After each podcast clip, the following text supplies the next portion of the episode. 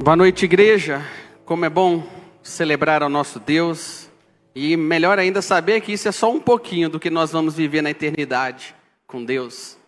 E agora vamos alimentar da tua santa palavra também, e eu quero convidar a igreja a estar, a estar abrindo a sua Bíblia, lá no Novo Testamento, na carta de Tiago, Tiago, Tiago no capítulo 1, a partir do versículo 12. Diz assim a palavra de Deus: Bem-aventurado o homem que suporta com perseverança a provação, porque depois de ter sido aprovado, receberá a coroa da vida, a qual o Senhor prometeu ao que os amam. Ninguém, ao ser tentado, diga: Sou tentado por Deus, porque Deus não pode ser tentado pelo mal e Ele mesmo a ninguém tenta. Ao contrário, cada um é tentado pela sua própria cobiça. Quando esta o atrai e se seduz, então a cobiça, depois de haver concebido, dá à luz o pecado. E o pecado, uma vez consumado, gera morte. No 16. Não vos enganeis, meus amados irmãos. Toda boa dádiva e todo bom e todo dom perfeito são lá do alto, descendo do Pai das luzes, em quem não pode existir variação ou sombra de mudança, pois segundo o seu querer, ele nos gerou pela palavra da verdade, para que fôssemos como que primícias das tuas criaturas. Até aqui, vamos orar. Senhor, nosso Deus, nosso Pai, nós queremos agradecer, ó Deus, o privilégio da tua palavra aqui conosco, que nessa noite o teu Santo Espírito possa estar transformando as nossas mentes e o nosso coração. Que possamos cada dia mais ficar mais próximos de ti, conhecendo mais do Senhor e a única forma de conhecermos do Senhor é através da tua palavra. Por isso, nós agradecemos e queremos pedir esse cuidado para conosco nessa noite, no nome poderoso de Jesus. Amém. Meus irmãos, a sabedoria do mundo nos diz que existe uma entidade sem nome e sem rosto por trás de toda luta e por trás de todo fracasso humano. Seja qual for essa entidade, como ela é definida, essa entidade é a razão das pessoas recorrerem ao crime, porque as pessoas participam de comportamentos antissociais, ela é a causa também porque as pessoas são violentas, ela é a causa também da sexualidade, a promiscuidade, a causa também dessa de ser tão abusivo, porque a, essa entidade também ela é a causa de famílias se quebrarem, famílias repartirem os seus relacionamentos, e porque também é a causa de não durar um relacionamento entre pessoas, entre namorados, casados a, a, e os filhos também. Essa entidade ela é conhecida por alguns nomes. Ela pode simplesmente ser chamada de sociedade, que é como a gente ouve por aí. Porque uma pessoa não consegue ser membro produtivo de uma sociedade, da, sua, da, sua, da sua cidade, da sua comunidade. É culpa da sociedade. E a sociedade que fez dele o que ele é. Ele é fruto da sociedade, é assim que é colocado por aí. Por que, que outra pessoa está presa e por que ele foi preso repetidas vezes, sem aquela capacidade de quebrar o ciclo? Mais uma vez, a resposta para isso é essa entidade misteriosa, a sociedade. É ela que é a culpada de tudo isso. Mas, junto com os males sendo perpetrados por essa besta mística que é colocada e chamada de sociedade, ainda assim existe uma outra força que é considerada ativa no mundo. E hoje nós chamamos e tem esse nome, ah, esse impacto forte dessa força, além da sociedade, como eu disse, ainda existe aquela força que se chama passado. Mas junto com esses males sendo perpetrados, a gente consegue ver que se uma pessoa ela é abusador de crianças é por causa do seu passado. Porque outra pessoa é, é viciada em drogas por conta do seu passado. E por que alguém então é alcoólatra, ladrão ou então glutão? Isso tudo se dá por conta do seu passado. Então, uma outra entidade, essa entidade chamada passado também é reconhecido com outros nomes também. É chamado de experiência, ou então é chamado de infância. E junto com a sociedade, o passado passou a ser visto por causa dos erros. Os erros, tudo que acontece é culpa ou da sociedade ou é culpa desse passado, dessa, da, da infância, da experiência. Mas se você ler a palavra de Deus, o nome disso tudo tem é simples e é destacado na palavra de Deus. Não é essa entidade, mas a Bíblia coloca o nome e deixa bem claro quanto a isso. A Bíblia nos faz conhecer que isso é o pecado. Gente, não há nada de novo nesse, nesse debaixo desse céu, não existe nada novo nesse jogo que a gente consegue perceber. Tudo começou lá no jardim do Éden, quando Adão culpou a Eva e depois culpou Deus por lhe dar Eva, quando a Eva culpou a serpente. Durante séculos, a desculpa foi de que o diabo me fez fazer isso. Agora, hoje em dia, é claro que a existência do diabo tem sido questionada e Deus, muitas vezes, só entra em cena quando nos parece ser conveniente. Então, o bode expiatório, o objeto de culpa, muda. Em nossa cultura, quando tantas pessoas dependem das outras pessoas para o seu bem-estar, a responsabilidade pessoal foi expulsa junto com as outras crenças, supostamente, que está fora de moda. Os adolescentes são impulsivos e tomam decisões ruins porque a parte do seu cérebro que, nos, que os permite pensar não, não foi ainda feito propriamente dito. Ou então, os pedófilos, os pedófilos eles abusam das crianças pequenas porque eles foram condicionados a fazer esse tipo de coisa. Jovens perturbados matam por causa de videogames ou então por causa dos filmes violentos que assistiram. O fato é que a culpa pode ser atribuída a praticamente qualquer pessoa. A gente pode atribuir a culpa também a qualquer coisa, seja a sociedade, seja a nossa criação, seja a nossa genética, ou então as substâncias químicas em nosso cérebro, para que, a, ou então o nosso contexto de família, a nossa fisiologia, tudo isso pode ser culpado. Mas em nossa cultura hoje, uma declaração que você ouve pouco é a seguinte: a culpa é minha. A gente não ouve muito hoje em dia isso. Não, a culpa realmente foi minha. Quantas vezes você ouve uma pessoa dizendo algo do tipo: por que, que você foi preso? Ah, eu fui preso porque eu quis pegar algo que não era meu. Eu fui preso porque eu tive vontade de ter esse objeto ou alguma outra coisa e eu não tinha condição, fui lá e roubei. Então a culpa é minha. A gente não ouve esse tipo de declaração. A gente sempre coloca desculpa em outras coisas. E isso, meus irmãos, a gente precisa entender o que a Bíblia nos ensina quanto a isso. A responsabilidade pessoal em todas as áreas da vida tem sido corroída cada vez mais. E o texto da mensagem do sermão dessa noite tem muito para nos dizer. Não somente nós cristãos, mas para o mundo lá fora também. Nós precisamos entender, precisamos perceber que nós somos pecadores. A culpa é minha, não é do seu pai, não é da sua mãe, Pode até ter algo do tipo, eu não quero, não quero aprofundar muito a respeito ah, desses assuntos, mas sempre a culpa tem que ser colocada e nós precisamos declarar: a culpa é nossa, a culpa é minha, por isso que está acontecendo. E Tiago, aqui em sua carta, ele está se movendo nessa discussão sobre as provações que Deus envia, as provações em que ele se concentrou na introdução da sua carta. As tentações, é isso que vai tratar um pouco. Nós estamos no capítulo 1 de Tiago e é isso que ele vai tratar um pouquinho.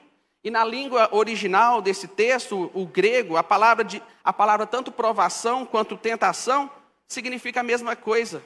Nos primeiros versículos de Tiago 1, então, o, Tiago, o próprio Tiago ele diz que nós podemos nos regozijar quando enfrentamos provações, porque enfrentar provações, passar por provações, nos edifica como cristãos.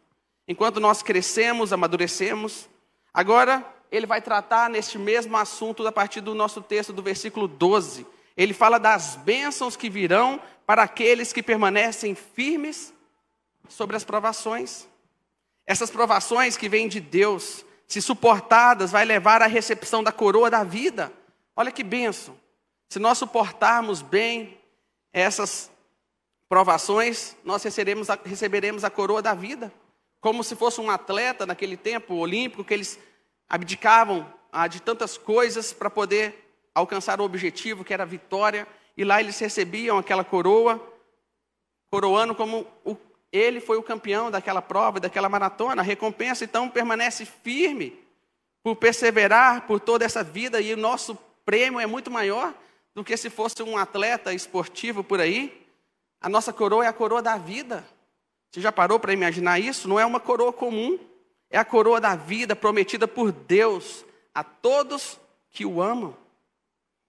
Essa futura glória também, essa coroa, deve ser um grande motivador para nós, quando nós estamos diante dessas provações, dessas lutas, que a Bíblia deixa bem clara que nós iremos passar por isso. Não tem como escapar. Nós vamos passar por provações. Tem um comentarista dessa passagem que diz o seguinte: a contemplação dessa gloriosa herança pode ser uma maravilhosa fonte de força espiritual e sustento para nós, como povo de Deus, e precisamos ser lembrados para fazer exatamente isso. Então, Deus ele envia provações para as nossas vidas. Ele nos prova.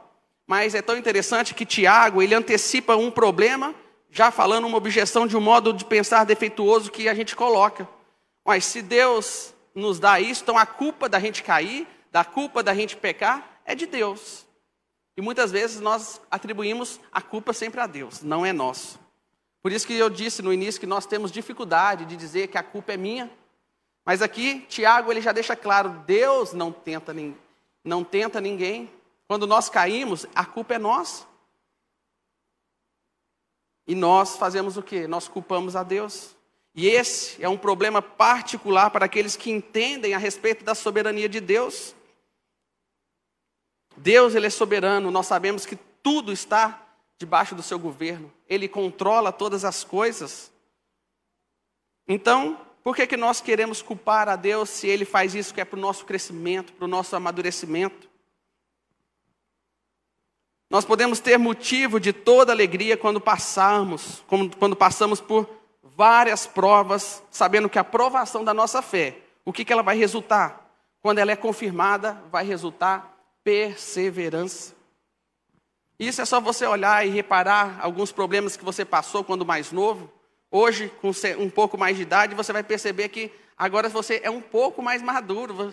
Se você passar pelo mesmo problema, você vai ter um outro modo de lidar, porque você passou por aquele problema e superou não por você, mas por Cristo. Então você é uma pessoa mais sensata, uma pessoa que deixa de culpar outras coisas e passa a entender que não, realmente, eu estou passando por isso pelo.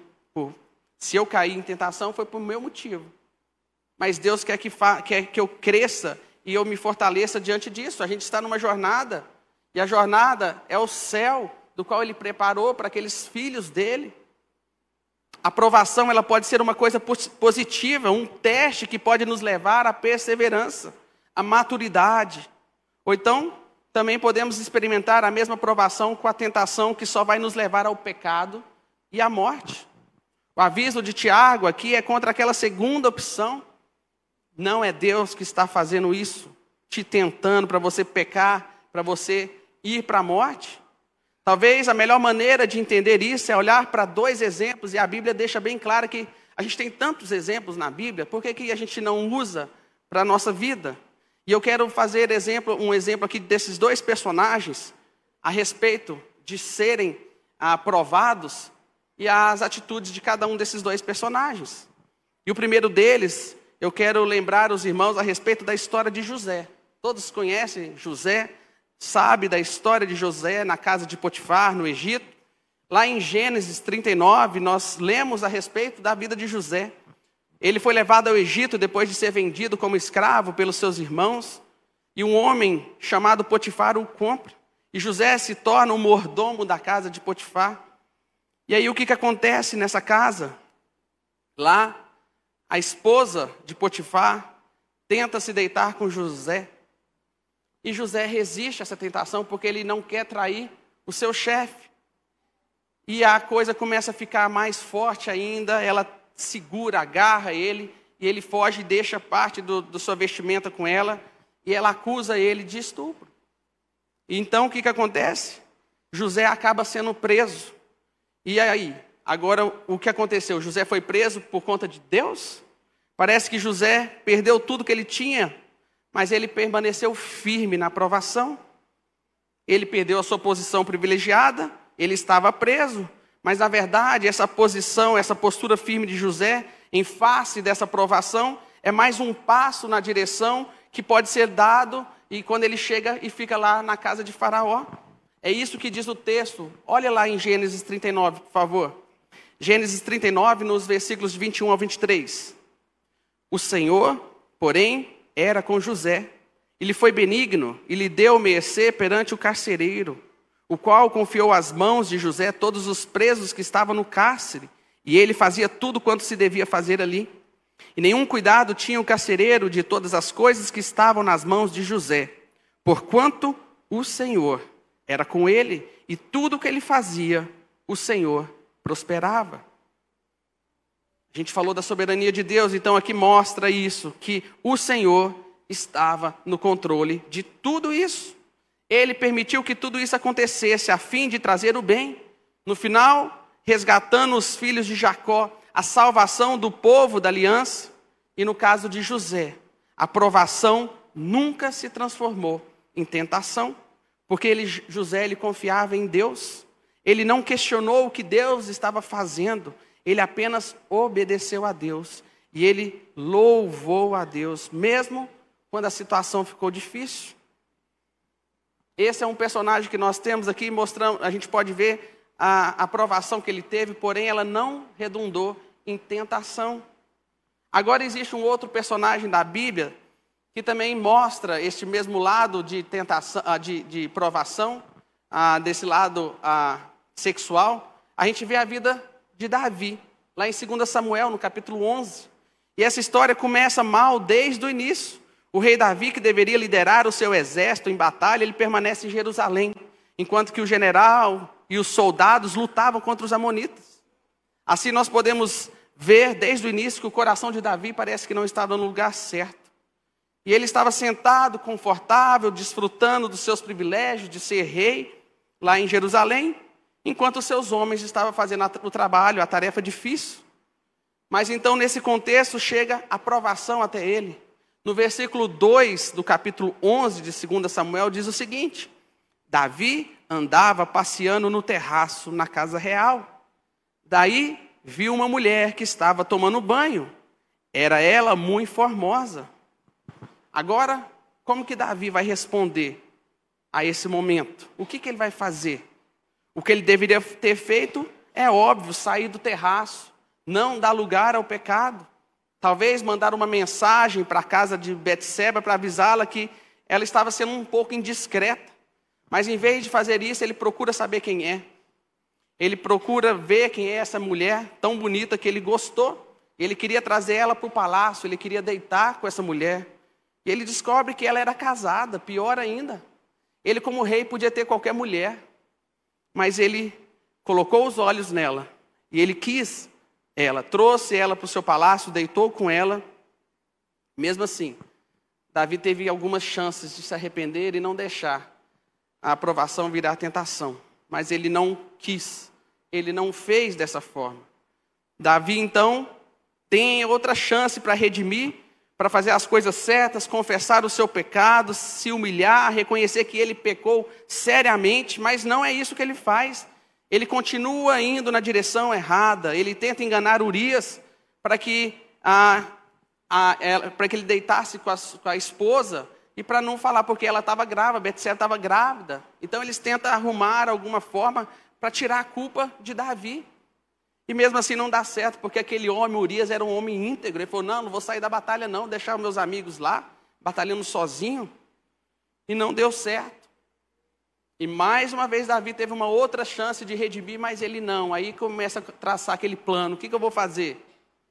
Então vamos arrumar um, um jeito de colocar ele no pelotão da frente, porque lá não tem nenhuma porcentagem dele sair vivo dessa batalha. E assim acontece. E assim aconteceu. Urias morreu, Davi casou com ela e teve o filho dela. Porém, no início, logo no, no seu nascimento, o filho morreu também. Deus colocou a mão, Deus pesou. Então, quem foi o culpado dessa história? Foi Davi ou foi Deus? Porque Deus que deixou que tudo isso acontecesse. A nossa carta de Tiago nos diz que Davi nunca poderia alegar que ele estava sendo tentado por Deus, porque Deus não pode ser tentado pelo mal. E ele mesmo não tenta ninguém. Deus ele não é culpado, Davi é culpado. Cada um é tentado pela sua própria cobiça.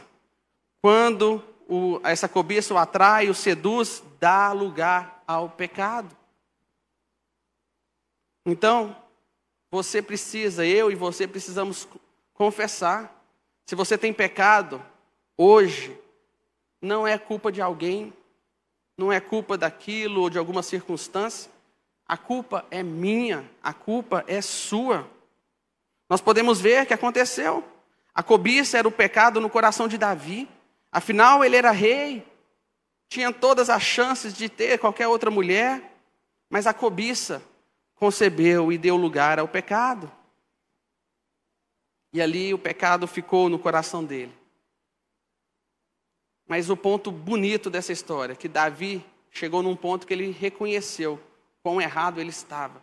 Por isso que é chamado de um homem segundo o coração de Deus, porque ele se arrependeu e ele faz uma das mais belas confissões, porque ele entendeu que ele cometeu o erro, não é Deus e nem outra coisa.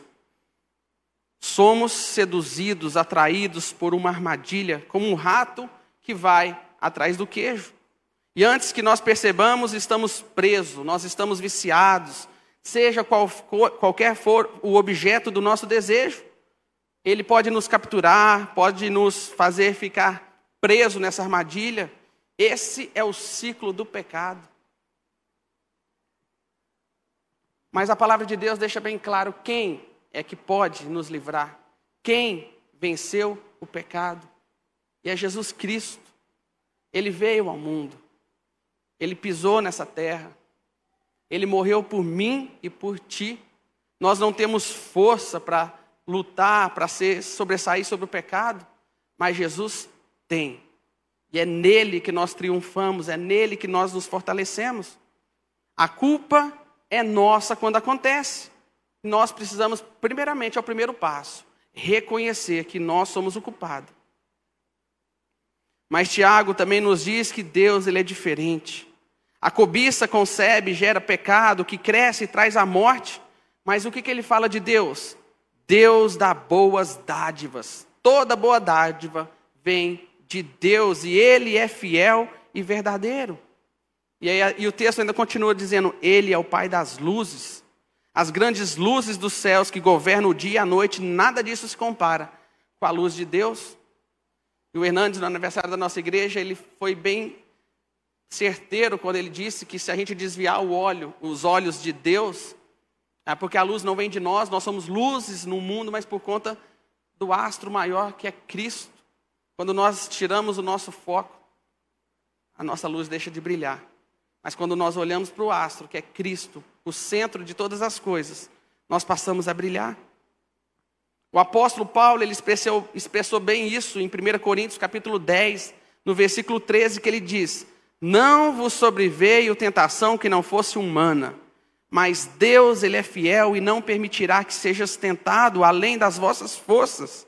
Pelo contrário, juntamente com a tentação vos proverá livramento da sorte que a possais suportar.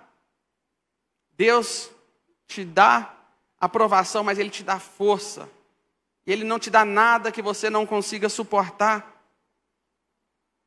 Meus irmãos, nós precisamos ser vigilantes sempre, não é em algum momento da sua vida, mas é sempre. Precisamos buscar a sabedoria que vem de Deus, da Sua palavra, da Sua verdade. Nós precisamos usar a palavra e viver essa palavra.